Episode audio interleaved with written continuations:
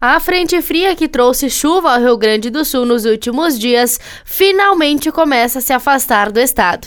Assim, com o ingresso de um ar seco e frio, o sol aparece entre nuvens nesta quinta-feira.